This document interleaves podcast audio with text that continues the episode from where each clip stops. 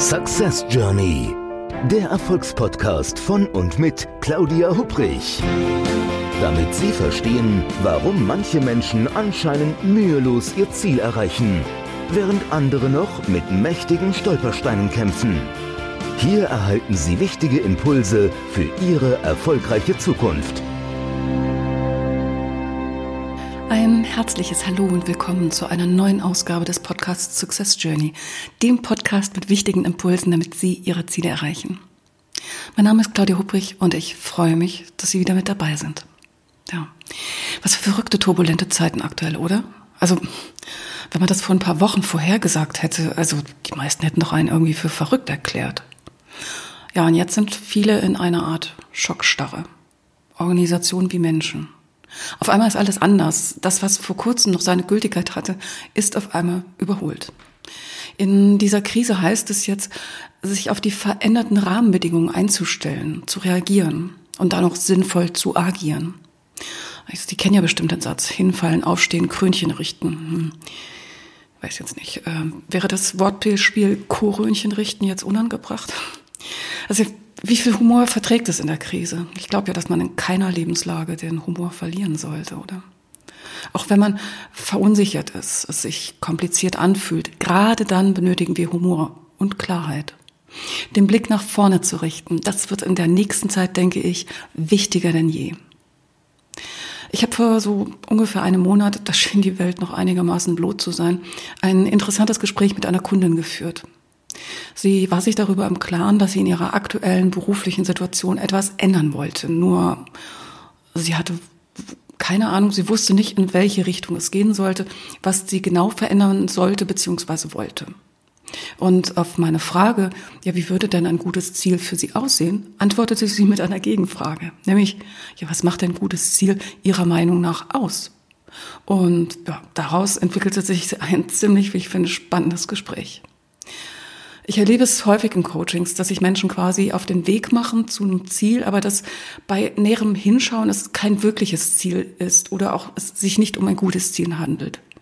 Und gerne verrate ich Ihnen deshalb in dieser Episode, was ein wirklich, wirklich gutes Ziel eben ausmacht.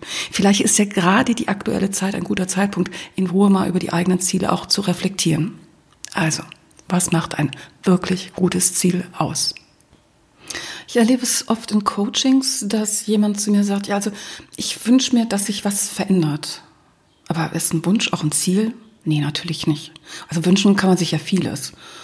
Ein Lottogewinn, ein großes Haus, eine Yacht, einen tollen Job oder auch jede Menge Gesundheit aktuell. Und in den meisten Wünschen, da steckt ja auch bereits der Kern eines Ziels. Also Wünsche sind wichtig im Leben, aber ein Wunsch ist wirklich ganz was anderes als ein konkretes Ziel. Der wichtigste Unterschied zwischen einem Wunsch und einem Ziel ist, dass ein Wunsch eher so diffus ist, ein bisschen nebulös und dass es auch irgendwie keinerlei Umsetzungsidee dazu gibt. Das ist so eine Art, ähm, es wäre toll, wenn dieses oder jenes geschehen würde. Sehr schön kann man dieses, dieses Jahr an den guten Vorsätzen zu Silvester sehen. Ne? Wenn sich Menschen jede Menge Veränderungen wünschen und dann kurze Zeit später feststellen müssen, dass es eventuell wieder einmal nicht geklappt hat. Denn es blieb einfach bei einem Wunsch. Deshalb also jetzt die Frage, die Gretchenfrage sozusagen, was genau ist ein gutes Ziel? So, und da ist die Antwort eigentlich ganz einfach. Ihr Ziel muss zuallererst einmal attraktiv für Sie sein. Wirklich attraktiv. Es muss Sie anziehen. Ein eindeutiges, ja, das möchte ich hervorrufen. Und das schließt übrigens Ziele, die nicht Ihre eigenen sind, sondern Ihnen von anderen Menschen vermittelt wurden aus. Also das bedeutet jedoch im Umkehrschluss nicht, dass ein mögliches Ziel, also das mit ihrem Umfeld und ihnen zu tun hat, aber auf ihrer inneren gefühlten Attraktivitätsskala nicht ganz oben steht, kein sinnvolles Ziel ist. Aber die Zauberfrage, die lautet vielmehr, in welchem Zusammenhang und aus welcher Perspektive ist das Ziel für Sie attraktiv? Ich mache dazu mal ein ganz simples Beispiel. Also wenn Sie Unternehmer, Unternehmerin, so wie ich sind, dann ähm, da finden Sie möglicherweise alles rund um das Thema Steuern, wenn Sie jetzt nicht gerade eine Steuerberatung haben, aber dann finden Sie da alles rund um das Thema Steuern eher vermutlich wenig inspirierend und motivierend. Also zumindest geht's mir so. Äh, ich bin sehr froh, wenn ich da mit dem Thema eigentlich erstmal gar nichts zu tun habe. Ich kann aber die Motivation erhöhen.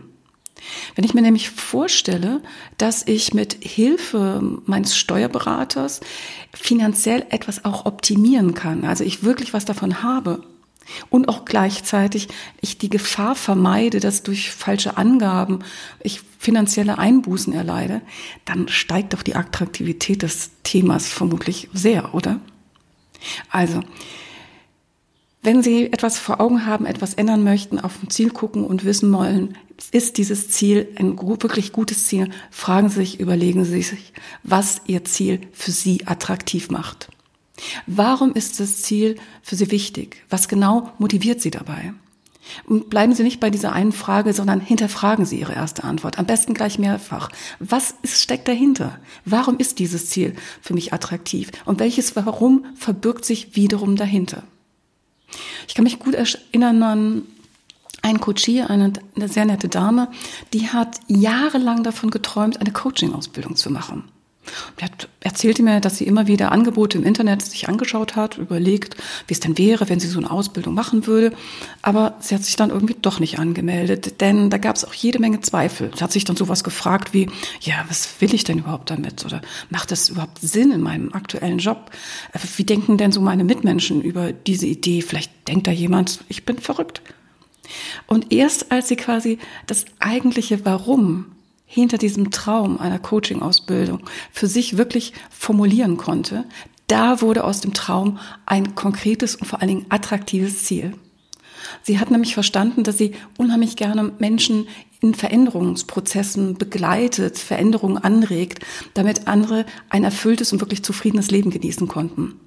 Und als sie merkte, das ist das, was sie interessiert, was sie wirklich begeistert, als ihr das bewusst wurde, da hat sie keinen Moment mehr gezögert, sich zu, der, zu einer Ausbildung als ähm, systemischer Coach anzumelden und hat das, was sie mir sagte, im Nachgang auch nie bereut. Also, ihr Ziel sollte auf jeden Fall attraktiv sein. Ihr Ziel sollte aber noch was anderes sein. Und zwar groß genug. Und mit groß meine ich wirklich groß. Was das natürlich im konkreten Einzelfall bedeutet, das können natürlich nur Sie jetzt festlegen. Aber ich mag Ihnen dazu mal eine Geschichte erzählen, die Sie vielleicht ja ein bisschen inspiriert. L. John Durer, das ist ein einflussreicher amerikanischer Manager für Risikokapital, der hat vor einer ganzen Zeit erkannt, ähm, da war Google noch ein Startup und noch kein Jahr alt. Also dieser John Durr, der erkannte das Potenzial der beiden Google-Gründer, Larry Page und Sergey Brin.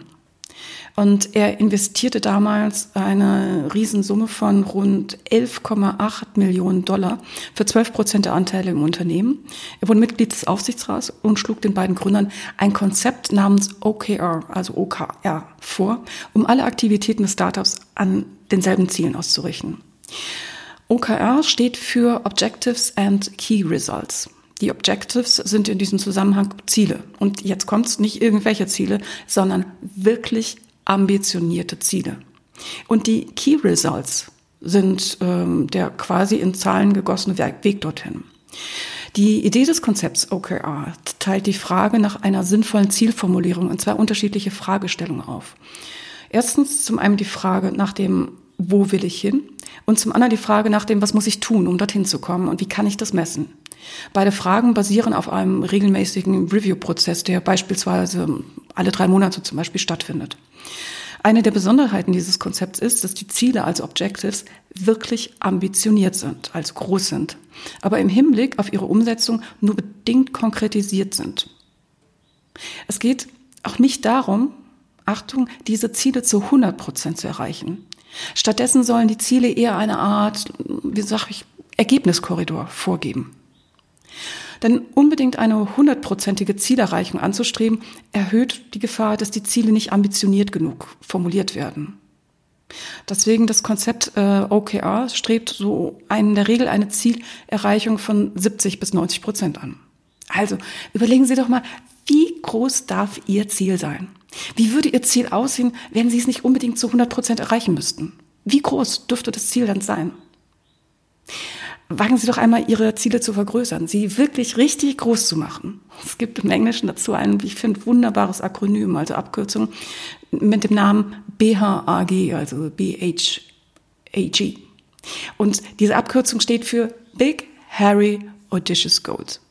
Also ein wirklich großes, ehrgeiziges, nicht einfach zu erreichendes Ziel. Wie sieht Ihr kühnes Ziel aus, das Sie wirklich anspornen? Denken Sie, wenn es um Ihr Ziel geht, ruhig einmal richtig groß. Sie können dieses Ziel danach ja jederzeit in kleinere Ziele herunterbrechen.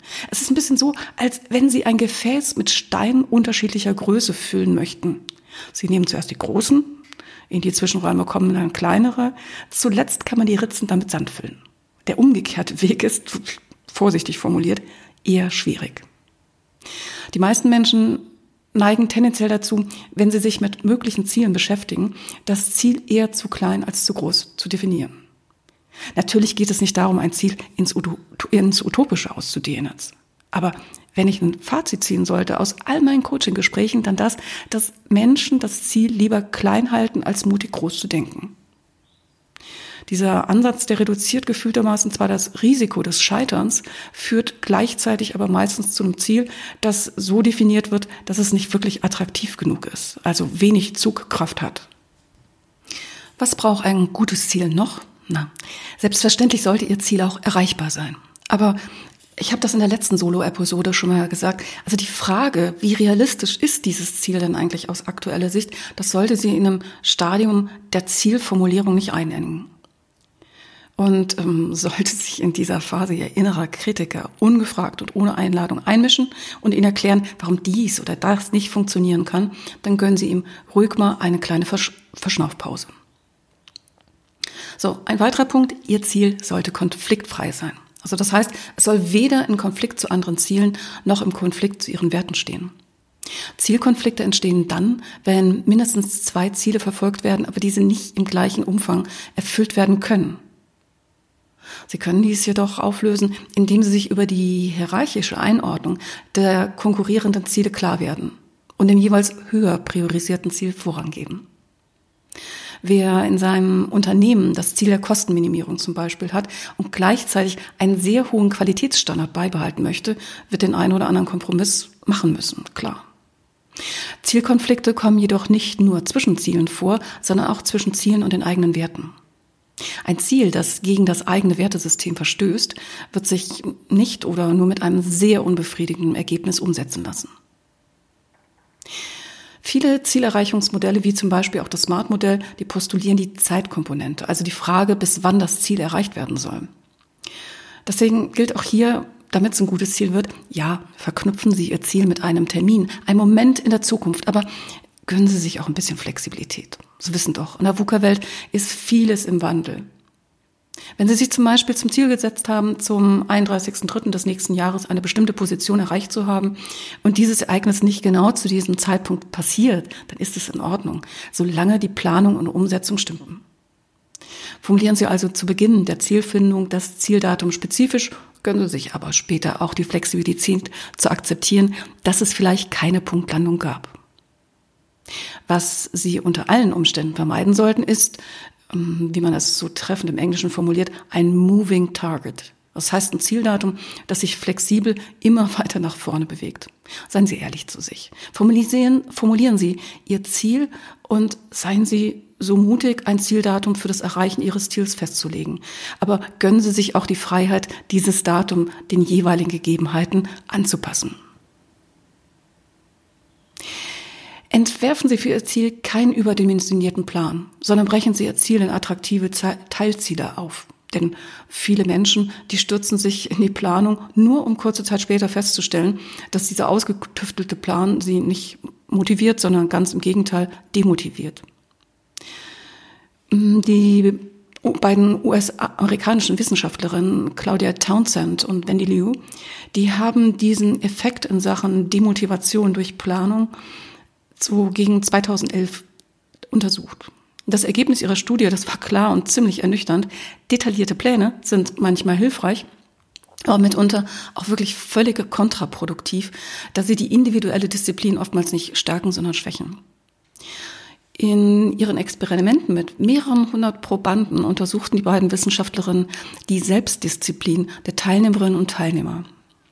Sie legten dazu einen Versuch an, wie die Teilnehmer beispielsweise mit einer Steuersenkung von 1200 US-Dollar umgingen. Die eine Hälfte der Teilnehmer musste dazu vier Wochen vorher einen Plan aufstellen, wie sie die Steuerrückzahlung verwenden wollte. Also zum Beispiel, ob sie das Geld jetzt investieren oder sparen wollte oder es nutzen würde, um Schulden zurückzuzahlen. Und die andere Gruppe, die musste sich nicht festlegen. Interessanterweise legte genau die Gruppe, die vorher einen Plan aufgestellt hatte, am wenigsten Geld zurück, investierte so gut wie nichts und zahlte auch kaum Schulden ab. Die Wissenschaftlerinnen, die führten nochmals einen ähnlichen Versuch in einem gänzlich anderen Kontext durch. Diesmal musste eine Gruppe Pläne aufstellen, um sich gesund zu ernähren und die andere Gruppe nicht. Auch hier galt, diejenigen, die sich einen festen Plan vorgenommen hatten, wichen von diesem oftmals wieder ab. Ja, was bedeuten die Ergebnisse dieser Studie jetzt? Das Ende aller Pläne? nee, natürlich nicht. Also die Wissenschaftlerinnen identifizierten einen ganz interessanten Grund für die, sagen wir mal, Disziplinlosigkeit einiger Probanden. Denn ob die Teilnehmer sinnvoll mit dem erhaltenen Steuergeschenk umgingen oder sich sinnvoll ernährten, das hing weniger von dem Vorhandensein eines konkreten Plans ab, als von der jeweiligen individuellen Situation des Versuchsteilnehmers. Diejenigen, die beispielsweise mit ihrer jeweiligen finanziellen Situation unzufrieden war, die hielten sich weniger an ihre selbst erstellten Pläne als andere. Das gleiche Muster konnte man auch beim Thema Ernährung beobachten. Diejenigen, die einigermaßen zufrieden mit ihrem Körpergewicht waren, konnten sich angesichts fester Ernährungspläne besser motivierten. Diejenigen jedoch, die mit ihrem Körper nicht zufrieden waren, griffen trotz des jeweiligen Plans sogar noch häufiger zu Chips und Süßigkeiten. Dieses äh, Verhalten kann mit dem sogenannten Goal Gradient Effekt erklärt werden. Ähm, das handelt sich dabei um ein aus dem Behaviorismus stammenden Phänomen, das schon 1932 von dem US-amerikanischen Psychologen Clark Hull dokumentiert und von seinem Kollegen Neil Miller später weiterentwickelt wurde. Also dieser Goal Gradient Effekt besagt, dass sich eine Person mehr anstrengt, um ein Ziel zu erreichen, je näher sie sich an diesem Ziel befindet. Finde ich ganz spannend. Also die Motivation, ein Ziel zu erreichen, ist also direkt von der individuell wahrgenommenen Distanz zum Ziel abhängig.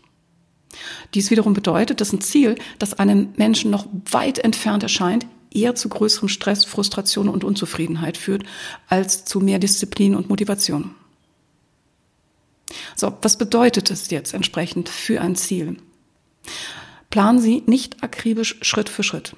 Also wenn Sie das Gefühl haben, noch eine sehr große Wegstrecke bis zum Ziel dann vor sich zu haben. Teilen Sie stattdessen erst Ihr großes Ziel in mehrere kleine Ziele auf, die Sie leichter erreichen können. Und planen Sie dann, mit welchen Aktivitäten und Schritten Sie das jeweilige Etappenziel erreichen wollen. Behalten Sie immer das eigentliche Ziel im Auge, also das große Ziel. Aber fokussieren Sie während Ihrer Reise vor allem gut erreichbare Zwischenziele. Es gibt so einen Ausdruck im Englischen, der heißt ähm, How do you eat an elephant? Also wie isst man, wie verspeist man einen Elefanten? Und die Antwort ist Steak by Steak, also ein Stück nach dem anderen. Ja, und wenn Sie jetzt Lust bekommen haben, diesen sogenannten großen Zielelefanten in kleinere Zielelefantchen aufzuteilen und ein wirklich attraktives Ziel für sich zu definieren, dann legen Sie doch direkt einmal los. Und wenn Sie noch ein bisschen Inspiration, ein paar Impuls brauchen, schauen Sie einfach in meinem ähm, in meinem Buch nach Success Journey, die Erfolgsreise zu Ihren Zielen oder gleich online www.success-journey.de. Da finden Sie übrigens auch eine Checkliste in Bezug auf Ziele, auch nochmal Übungen entsprechend äh, gratis zum Herunterladen. Brauchen Sie sich jetzt auch gar nicht registrieren oder so, sondern einfach auf www.success-journey.de gehen und dann entsprechend sich die Hilfsmaterialien, Vorlagen etc. runterladen. Ja. Insofern, das war es jetzt erstmal heute von meiner Seite aus. Ich hoffe, dass Sie beim nächsten Mal wieder mit dabei sind. Ich wünsche Ihnen und Ihren Lieben vor allen Dingen eine gute, eine gesunde Zeit. Ich wünsche Ihnen ganz viel Kraft und dass Sie vor allen Dingen auch Kraft haben, nach vorne zu gucken, nicht zu zweifeln, Angst zu haben, sondern nach vorne zu gehen, zu planen, was die nächsten Schritte sind. Denn Corona wird uns nicht die ganze Zeit verfolgen, auch wenn ich nicht, keiner von uns, denke ich, weiß, wie lange das Ganze noch dauert. Nutzen Sie die Zeit, äh, die Sie haben, entsprechend und machen Sie das Beste raus. In diesem Sinne, bleiben Sie gesund und bis zum nächsten Mal. Ihre Claudia Hubrich. Success Journey. Der Erfolgspodcast von und mit Claudia Hubrich.